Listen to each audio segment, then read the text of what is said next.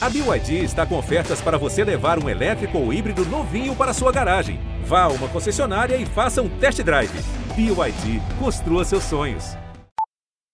Seguinte, eu tô mandando o Bessia junto com o papel. Papo de política. Quem manda sou eu. Eu tenho poder de veto ou você é um presente de banana agora? O namoro com leva mais tempo acaba terminando num casamento sólido. Pessoal da técnica, vamos corrigir o problema do som. Então não é porque eu estou no meio de laranja podres que eu me contaminei. Glória a Deus! Tchau. Tchau, querida.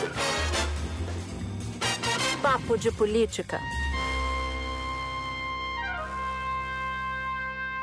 Começa agora o nosso Papo de Política. Aqui comigo, Júlia Duailib. Oi, gente. Maju Coutinho. Olá. André Sadia, integrante fundamental desse quarteto, não está aqui com a gente nesse episódio por motivos de gêmeos. Como precisaria de uma equipe na casa dela, a gente achou que seria um risco que nem ela nem nós poderíamos correr. Por essa razão, dedicamos esse episódio a você, André Sadi, e dizer que a gente já está com saudade. É. E o nosso papo tá para lá de quente. Semana surpreendente na política. Três anos depois de ser condenado e perder os direitos políticos, o ex-presidente Lula está de volta ao jogo. No nosso papo, a gente te conta como os partidos receberam a notícia da anulação das condenações do ex-presidente e como estão se organizando para a disputa presidencial de 2022. Tem gente revendo a estratégia, tem gente fingindo que não está vendo, gente chorando, gente vendendo lenço e tem gente procurando um novo nome para disputar no campo do centro. Mas aí vem a pergunta: quem? E um ano depois do início da pandemia, o atraso na compra das vacinas, cidades em colapso na saúde e milhares de mortes todos os dias parecem estremecer o apoio ao governo. Bom, gente, os fatos da semana para a gente começar a abrir a nossa, a nossa a, a roda do nosso papo. Então vamos lá.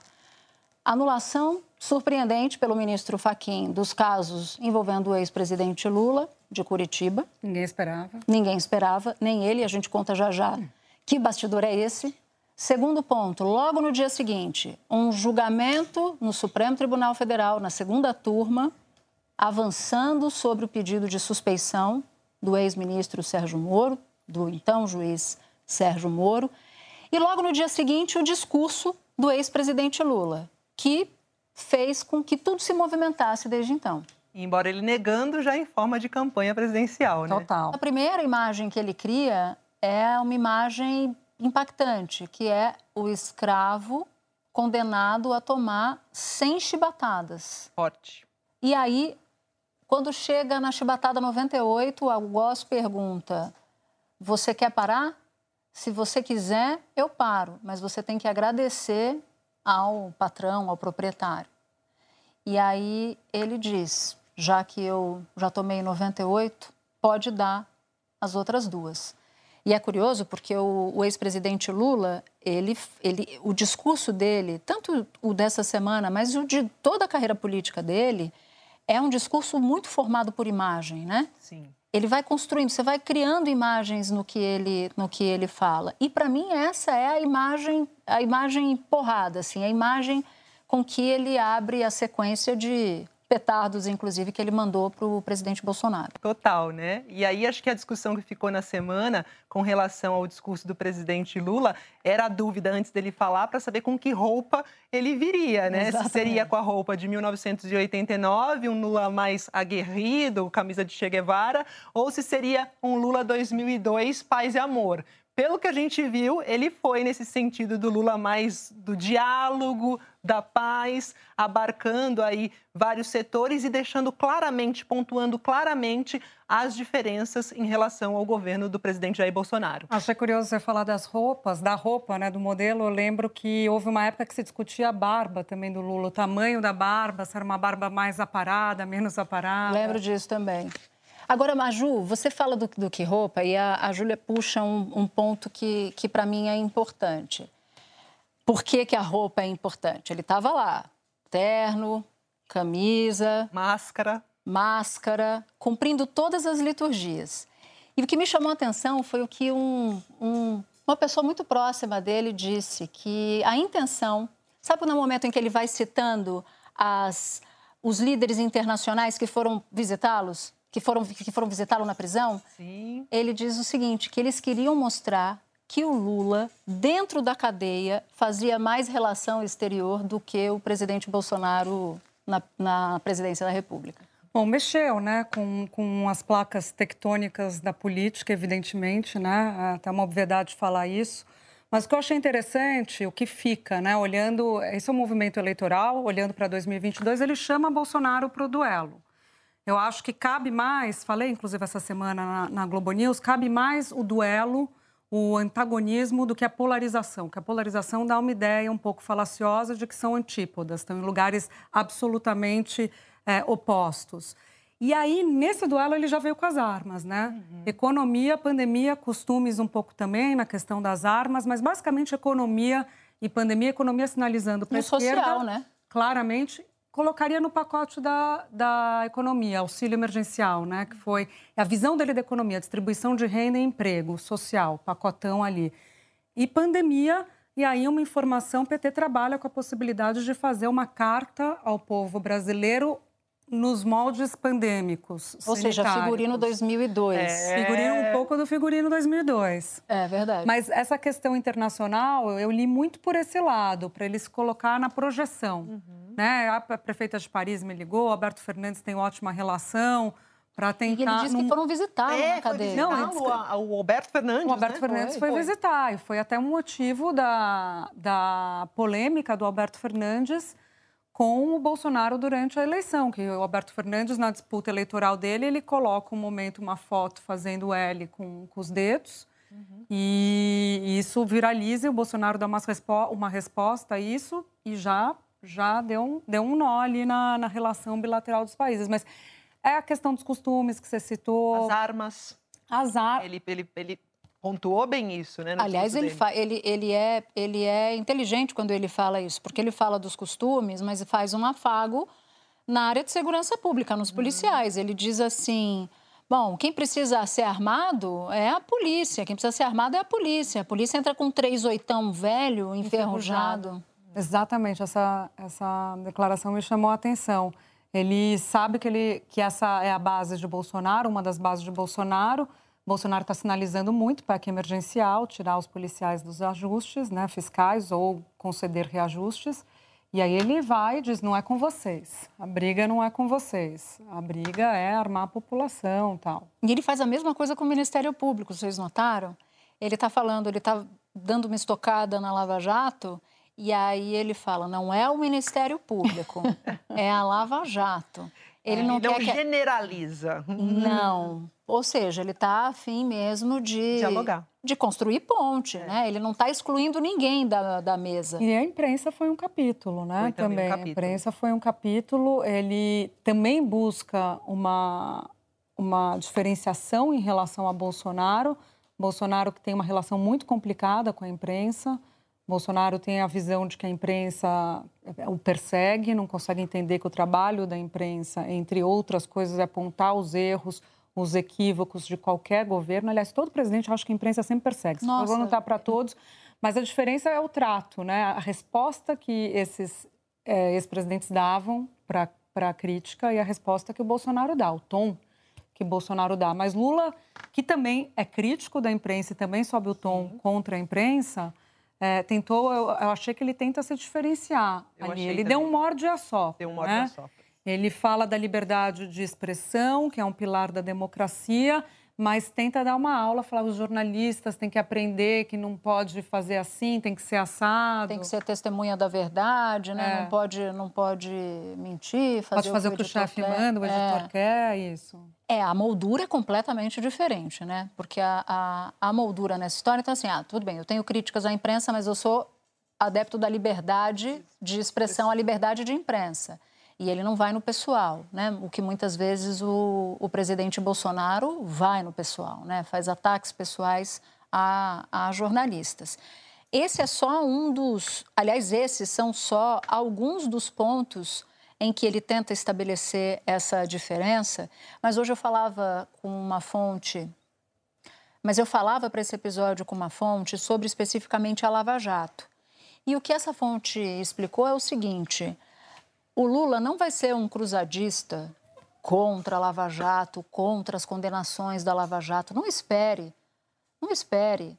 O Barusco, segundo essa fonte, Barusco roubou? Roubou. Ele assumiu que. que devolveu, né? Dinheiro. Ele assumiu, devolveu. Lula não vai fazer uma defesa de quem foi punido, de quem reconheceu o crime, de quem tem prova. Não pois é, é seria ele um vai tiro fazer. do pé, né? A pessoa Exatamente. admitiu e pagou, falou, tá aqui o dinheiro roubado. né? Exato, ele não vai fazer uma cruzada contra isso. Mas ele vai continuar batendo na tecla daqui para o resto da vida de que a Lava Jato não foi, não foi parcial, não foi imparcial com ele e de que ainda não soube conduzir a operação de forma que você não destruísse Economia. a economia. Mas teve um erro no isso, discurso exato. dele, né, gente? Porque ele deu a entender que Fa- Fachin tinha analisado o mérito da questão, né? E não a competência das ações. Ele deu esse entendimento numa das Foi. falas dele e não era isso. Fachin anulou por causa da competência, que não era para estar em Curitiba, era para estar no DF e não julgou se procede ou não, né? Esse é outro ponto que eu achei que aí ele, ele errou no discurso. E ele está esperando, e ele está esperando justamente. Ele sabe que a próxima trincheira dele é a suspeição do ex-juiz Sérgio Moro. É, eu, tô vendo dessa maneira, né? Ele teve o salvo-conduto jurídico, recuperou a elegibilidade com a decisão da competência, mas ele ainda não tem o que ele precisa para a disputa, que é o salvo-conduto político. Sim. E isso ele vai. Por isso que ele vai batalhar a suspeição de Moro, porque ele. Exatamente pelo que você colocou, Maju. Vão falar, não, mas é uma questão de competência. Ele vai falar, não, é uma questão de justiça e de parcialidade. Agora, eu senti falta da Dilma. Nossa, Ah, foi. pois é, ela foi Ele, citada. da mesma maneira, foi depois na entrevista, É. não, no Ah, discurso não foi no não, discurso? não, só na entre- depois na entrevista. É a mesma lógica que você falou da relação dele como será com os procuradores, com a justiça, com a Lava Jato. O que, que ele vai falar sobre isso? Com a Dilma também. A Dilma não é bom ele ficar falando sobre Dilma, assim como não é bom negar que teve desvios na Petrobras. O governo da Dilma foi um governo ruim. A recessão começou no governo da Dilma em 2014. O próprio PT criticava. Você cobriu, como eu, muito. A gente conversava com os ministros do PT, com os próprios aliados de Lula, tanto que havia um movimento para não disputar a reeleição. E a crítica era. E e a- ele? E a, crítica também ele, vinha do Palácio do Planalto sob Dilma. Eu me lembro que o apelido do Instituto Lula, naqueles anos de Dilma Rousseff, era ofidiário, ou seja, só tinha cobra venenosa. Pois é, Dilma era fazia parte de um grupo, né, que, que a incentivava a disputar a reele- a reeleição, do qual Lula não fazia muita parte, que era mercado. Você cobriu isso melhor do que ninguém, aliás, você sabe? Era uma de divisão, todas né? essas histórias. Então, quer dizer, tinha críticas à própria gestão dela, deu, acabou dando no impeachment, e para ele é bom, né? Não, não se colar muito na, nessa gestão, não. né? Gente, agora indo só um pouquinho, saindo um pouquinho disso, não sei se eu posso, só que, que me despertou isso, agora é esperar como que será o voto de Carmen Lúcia, que durante a votação da suspeição falou, ah, diante de fatos graves, um voto profundo, então... Elogiou o voto do Lewandowski. né? Elogiou o voto do Lewandowski. Vamos ver Nessa votação da suspeição do, do Moro. Isso, para ver se a parcialidade do ex-juiz Sérgio Moro, é. E pra, só, só para quem está nos ouvindo acompanhar, nessa votação que estava acontecendo na segunda turma do Supremo Tribunal Federal, que não é, né, Júlia, o plenário inteiro, o placar tá dois votos. Lewandowski e Gilmar Mendes a favor da suspeição de Sérgio Moro e os votos contrários à, suspeição de Sérgio Moro de Faquim e da própria Carmen Lúcia. Por isso é que você está citando a história da Carmen é Lúcia, que ela pode mudar ela de pode voto, mudar pode de mudar de voto, posição. pode mudar de É, voto. ela deu indicativos de Deu que... indicativo. Ela, ela falou que ela tem um voto, já começa por aí. Mas como assim? Ela já votou Ela um já voto tinha. novo? Sim, você pode apresentar o voto novo até terminar a votação. Depois ela fez aquela intervenção, gravíssimo. É profundo. Quando Gilmar Mendes falou sobre as escutas nos escritórios dos advogados do Lula. Depois ela elogiou ali o, o voto do Lewandowski, que era pela parcialidade. Sim. Então tá no ar uma possibilidade. E ela votou também para continuar, vocês lembram, para que o habeas corpus fosse apreciado. Ah, eu tinha Fachin- disso, é verdade. Faquin tentou Verdade. recorrer, eles colocaram em votação, o Gilmar colocou em votação e ela falou: não, pode, pode votar, tem que votar. E ainda falou que estava há muito tempo, que está desde 2018. Pois então, é. dizer, uma série de indícios E agora, agora, essa bola tá com o Cássio, com o Nunes Marques, né? Mas você sabe que eu estava dizendo, até as minhas análises na, na, Globo News essa semana foram nisso, mas foi um pouco antes da Carmen Lúcia se manifestar, porque todo mundo dizia que o, o Cássio, um garantista, ia acompanhar e já tem acompanhado nas questões criminais, que são as da turma, hum. o Lewandowski e o Gilmar. Mas eu acho que pode ser até. É 3 a 2 mesmo, mesmo que Carmen, que, que é, Nunes Marques não vote com os garantistas, Carmen vote, pode ser 3 a 2 ou 4 a 1 pode. Esse placar pode ficar em 4 a 1 se ele, Nunes Marques, todo mundo aposta que vai votar com, com Gilmar, e a Carmen mudar o voto. Lembrando, só para situar também quem nos ouve, que o Supremo tem 11 ministros e duas turmas. Isso. Os 11 ministros se dividem em duas turmas. O presidente não está... Para agilizar até, para desafogar o plenário. Exatamente. O presidente não está na turma. Só em matéria criminal. É. Foi o jeito que eles deram. Essa história de turma veio da época do mensalão, é. vocês lembram? Porque o plenário ficou paralisado para votar matéria criminal. Isso é uma disfunção que o foro traz, porque é um tribunal constitucional. Uhum. Você tinha que estar tá de, é, dispondo sobre questões grandes uhum. da Constituição brasileira, como é o Supremo americano. E passaram a lidar com questão de polícia uhum. a partir do mensalão. E aí falaram: não, precisamos então desafoga o plenário e deixa as questões criminais que vêm com o foro. É nas turmas. E você separou uma lei da física aqui pra gente? gente, eu separei. Vamos lá. Reação? Não, sabe por quê? Porque a gente viu, né, essa, esse retorno do ex-presidente Lula gerou reações, né? Então eu separei uma linha assim, ação, reação e realidade. Vamos lá. Então eu quero chamar aqui primeiro a ação. A questão da vacina não é uma questão se tem dinheiro ou se não tem dinheiro é uma questão se eu amo a vida ou amo a morte. É uma questão de saber qual é o papel de um presidente da República no cuidado do seu povo. Vamos ver agora a reação. Fomos e somos incansáveis desde o primeiro momento na luta contra a pandemia. Desde o início, do resgate de brasileiros estava em Wuhan, na China. Fomos um exemplo para o mundo. Já temos vacinados no Brasil mais de 10 milhões de pessoas. E agora eu chamo o que eu dei o nome de realidade. Eu acho uma pena, né? Essa imprensa mequetrefe que a gente tem aqui no Brasil fique dando conta de cobrir apenas a máscara. Ah, máscara, tá sem máscara, tá com máscara enfia no rabo, gente. Porra, a gente tá lá trabalhando, ralando. Agora, Júlia e Natuza, já que a gente começou falando de figurino, então a gente vê esse novo figurino também do presidente Bolsonaro colocando máscara lá no anúncio, mantendo o distanciamento. Será que esse figurino dele se sustenta? Essa é a grande questão. Ele vai sustentar até quando esse figurino de que agora quem defende vacina usa máscara e promove o distanciamento. Eu fico com a impressão de que aquela maquiagem que você faz e vai para o sol, debaixo do sol, e no calor de 40 graus, aí quando você se dá conta, você já está com... Tipo no estúdio, quando está calor, começa, o rímel começa tá a borrar. Panda. Exatamente, você vai virando, você vai virando o panda. A essência do, do presidente Bolsonaro não é essa, né? Hum. Ele é, é o oposto de tudo que ele acredita. Por isso que o discurso dele é um discurso, em geral, contido, que parece um pouco decorado, não é algo que não é algo que seja natural, genuíno, genuíno para o presidente. Eu acho que já tem um efeito, queria dividir com vocês, que é, é, um efeito que vem sendo mensurado em pesquisas, diferentes pesquisas, tanto de governo quanto de oposição, que é como se posicionar nessa discussão do isolamento da pandemia com os números subindo. O efeito imediato é adotar um discurso menos radical. É o enfraquecimento das alas mais ideológicas e o fortalecimento desse grupo porque a gente tem visto essa antítese o tempo inteiro no governo, né? O fortalecimento desse grupo menos ideológico para vestir essa fantasia, esse discurso, essa roupagem do, do, do cientificismo, do não negacionismo.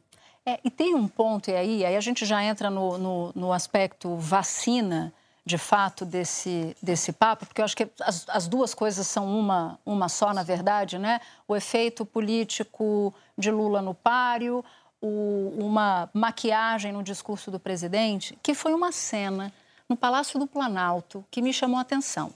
Uma fonte já tinha me dito, e eu já tinha contado isso na Globo News, que o presidente Bolsonaro avaliava ali mudar um pouco essa maquiagem mesmo, carregar um pouco, passar um, passar um pó. Mas que ele fez na sexta-feira da semana passada uma enquete no Palácio do Planalto. Está numa reunião com quase todos os ministros, teve ministro que não estava, mas era grande minoria, e ele pergunta: quem aí acha que eu tenho que vacinar? E aí, os ministros, todos levantaram a mão.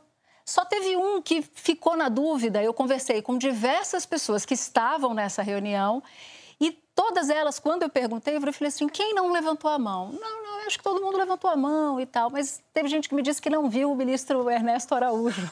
Itamaraty levantou na mão. Não sei se ele levantou, não posso dizer que ele não levantou, mas teve gente que não viu ele levantando a Agora, mão. Agora, gente, a gente não pode deixar de relembrar aqui um fato também que foi da semana, falando em Ernesto Araújo, que foi o uso da máscara que ele fez em Israel, quando foi testar aquele, ou verificar, aprender um pouco mais sobre o spray nasal que eles estão pesquisando por lá.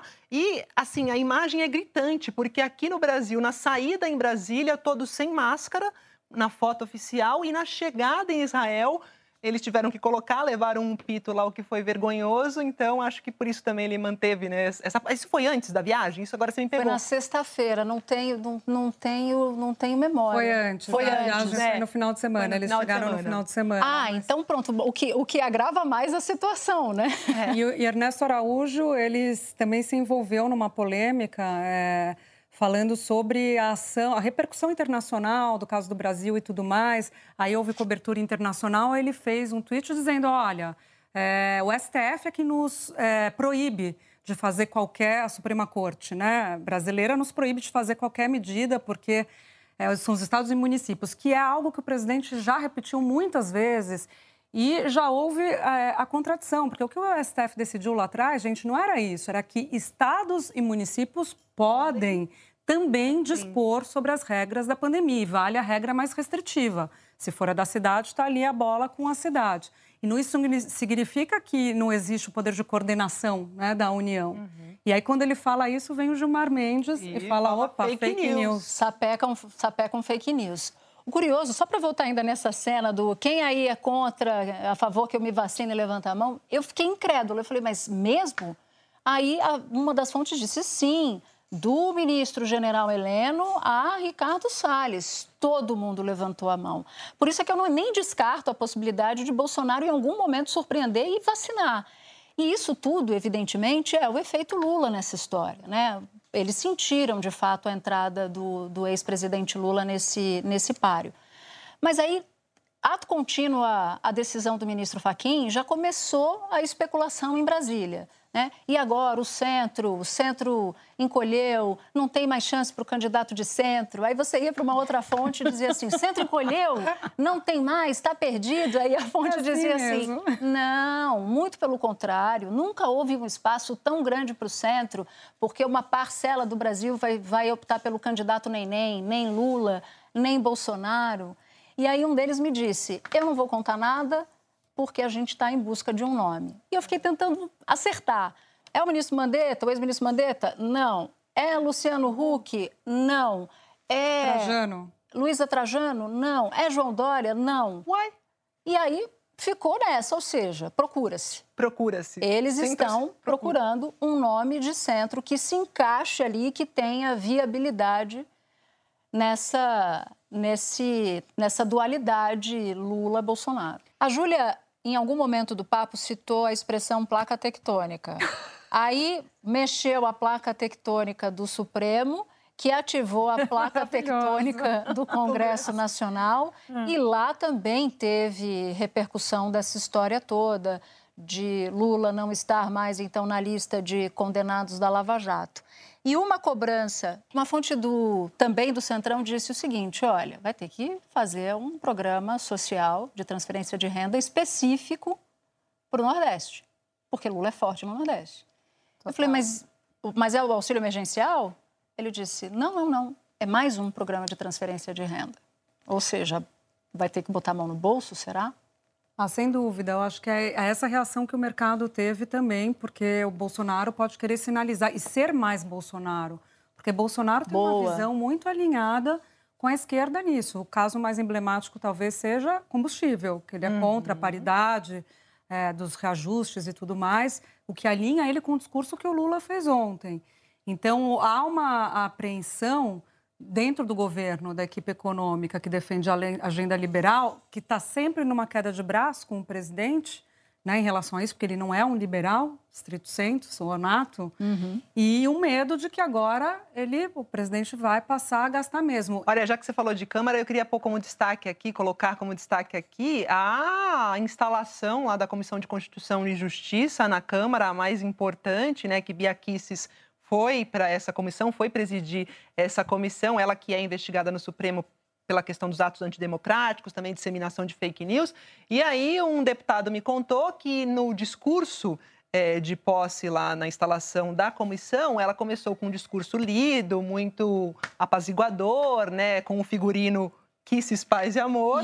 aí quando começou a improvisar, ela pôs na mesa, né, colocou na mesa o que ela acredita, né, que tem que rever a questão do voto impresso, falou também da pauta de costumes e quando deputados parlamentares da oposição foram pedir a palavra ao final da explanação dela, até para colocar outras questões de ordem, ela não deu a palavra, deixou a palavra só com aqueles que a apoiaram. E no final, um deputado da oposição foi falar para ela: olha, desejo para a senhora boa sorte, paciência. Ela virou: paciência tem limite. Aí ele vira para ela e fala: mas para quem é presidente de uma comissão tão importante como essa, paciência é sem limites. Ou seja, pode virar uma cena de mais tapas do que kisses. Eu sei que foi essa piada. Foi Essa- ótimo! Essa foi, você acabou de inventar ou você Acabei de ouviu essa? inventar, eu Ela juro. tá afiada. Eu juro. Lula Dória, Ela é criativa. Não, mas essa foi Ela é ruim. criativa. Essa eu admito, Eu gostei, essa eu gostei. admito que foi ruim. Eu prometi contar, e aí eu vou ter que voltar ao assunto da nossa rodada anterior, que foi o que, que aconteceu quando o ex-presidente Lula soube da notícia de anulação. Como eu prometi, eu preciso cumprir, pagar, pagar a promessa. Ele estava numa reunião de equipe. Não era uma reunião extraordinária, não. Não estava esperando nada. De repente, ele recebe uma ligação e diz assim: Olha, o Faquin anulou o, o caso de Curitiba. Ele falou: Qual? Ele falou: Todos. Não, peraí, peraí, para tudo.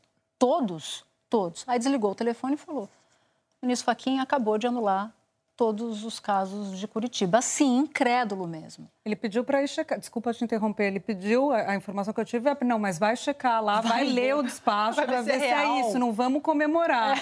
Então, a, a- informação que eu tive com o interlocutor que estava, de repente, no telefone. Com certeza. E por que, que isso é importante, esse, essa, essa esse bastidor é importante? Porque ele mostra que não se sabe ainda o que, que vai se fazer. Então, o primeiro ato foi o discurso. Né? O, presidente, o ex-presidente Lula vai ali, em rede nacional, fala para o Brasil inteiro. Mas e depois? Eu falei, o que vocês vão fazer no fim de semana? Fim de semana? Não, nada. Eu falei, vocês não têm várias reuniões? Ele falou, não. O ex-presidente Lula está falando com muita gente, vai continuar falando. Eu falei, mas quando ele começa a viajar? Ou seja, eu tinha muito mais dúvidas e muito mais perguntas do que as fontes tinham de resposta. Que é uma mostra de como isso foi surpreendente até mesmo para eles, né? Não tinha uma história montada. Bom, diante disso, vamos passar para a trilha da semana? Momento mais temido. Momento papo mais- política. Eu tô tensa, tô nervosa, mão, mão suando. A gente Vou aceita pegar aqui minha dica na próxima, não só para Natuza, viu, gente? Eu aceito dica também. Pegar Queria minhas dizer que a. Júlia do Ailib, ela apura É. a trilha da A semana. Do Até a trilha eu da sou semana. uma ignorante musical, admito. Se eu não apurar, eu já passo vergonha Ela sem apura. apurar. Ela Se eu apura. não apurar... Boa mesmo, uma natural é a Maju Não Coutinho. mentira, Por é Natuza! Não, Por a- isso é a, que- Na- a Manatu, desculpe. Fala, fala. Você é boa de. Ela é roxinol, ela é boa de cantar. Você é boa de, das referências todas da Ah, música, principalmente música Isso é popular amizade, brasileira. gente, eu gosto. Isso é sororidade. Anota aí. Por isso, por isso a senhora vai começar, Maju Coutinho. Então, como eu comecei falando dessa coisa de figurino, roupa, eu acho que a música da semana é Noel Rosa. Com que Ai. roupa eu vou pro pleito que você me convidou? Gostei, Com gostei. que roupa Lula irá? Muito bom, muito bom. Olha, eu vou ter que ler, porque eu tô- tem uma liturgia, vou cantar Roberto Carlos. O portão e eu tô com medo de errar, tá? Por favor, vocês não reparem na, na melodia. Você está enfim, querendo na fazer uma surpresa, é isso? Porque você tinha dito que ia, que ia com outra música. e eu achei quê? genial. Uma surpresa. Pegadinha, ó, pegadinha. Eu cheguei em frente ao portão, meu cachorro me sorriu latindo, minhas malas coloquei no chão, Eu voltei, a música do Lula. Voltei cantei para ficar. Porque aqui, excelente, excelente. Natuza! Bom, eu vou num, numa música que é uma música antiga já, mas que foi usada no início da pandemia pelos médicos, por médicos espanhóis. E tem um refrão, essa música chama Resistirei. É em espanhol, eu vou fazer uma tradução aqui ruim, mas vou fazer uma tradução. E essa música diz assim: Resistirei para seguir vivendo, suportarei os golpes e jamais me renderei, mesmo que os meus sonhos se despedacem. Resistirei, resistirei. E essa música é, para mim, o lema dessa pandemia. Então, com ela, nós do Papo de Política nos solidarizamos com todas as pessoas que nesse momento estão sofrendo dentro e fora dos hospitais. E antes de encerrar o nosso papo, eu quero lembrar você que o Papo de Política na TV está de volta toda quinta-feira, às 11h30 da noite. A gente tem um encontro marcado na Globo News. E a publicação dos episódios novos aqui do nosso podcast agora vai passar a ser às sextas-feiras. E claro, o podcast não é totalmente igual ao programa de TV, não. Tem diferença e tem assunto e conteúdo só para você aqui que está nesse pod com a gente. A gente está muito feliz de contar essa novidade para você, mas mais feliz ainda de contar com a sua audiência aqui no Pod e na TV. Agora eu quero agradecer a nossa super equipe, edição e roteiro Daniela Abreu e Júlia Zaremba. Bem-vinda, Júlia. Mais uma Júlia, gente. É muita Júlia nesse papo de política, mas vamos lá, vamos embora. Edi... Não vai ter Natuza. Júlias né? dominam o mundo. Edição de áudio do Super Germano Martins, coordenação Pedro Godoy, supervisão Cadu Veloso, sonoplastia Luiz Rodrigues, supervisão técnica Júlio César Fernandes e Renato Ramos. Obrigada por nos escutar. Até o próximo episódio. Tchau, tchau.